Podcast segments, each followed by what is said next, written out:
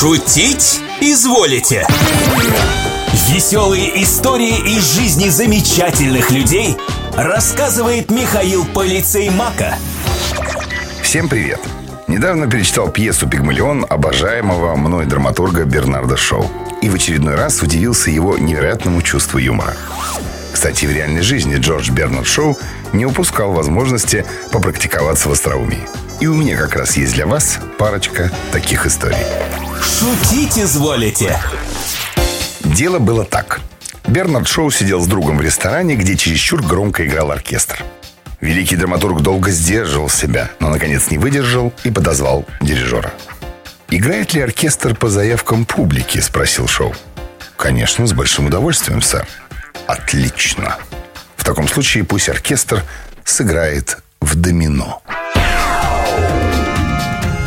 Как-то Бернард Шоу был приглашен в гости в один богатый дом.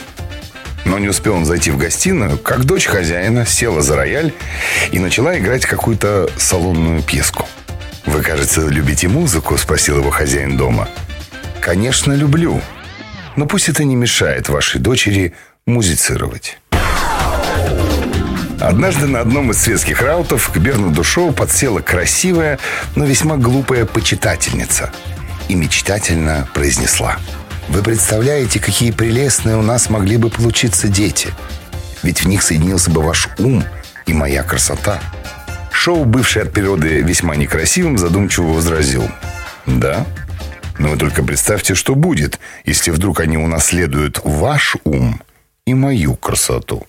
Шутить изволите?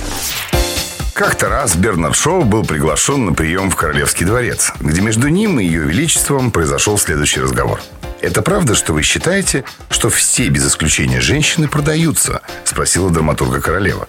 «Правда», – ответил Шоу. «Сколько же тогда, по-вашему, должна стоить королева Англии?»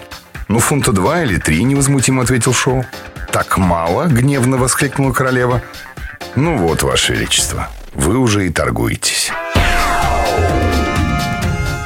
Однажды Шоу довольно критично отозвался о чьей-то живописи в присутствии одного художника – «Почему вы такой непримиримый?» – негодовал художник.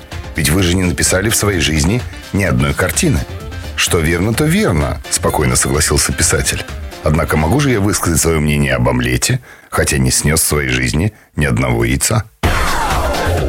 Попробовав на одном из обедов невкусный салат, Бернард Шоу заметил. Архитекторы прячут свои ошибки под плющом, врачи под землей, а домашние хозяйки под майонезом. Шутить изволите? Думаю, крайнюю шутку от Бернарда Шоу можно смело применить к некоторым домашним хозяйкам и в наше бурное и непростое время. До новых встреч на Юмор ФМ. Ваш Михаил Полицеймак. Шутить изволите на Юмор ФМ.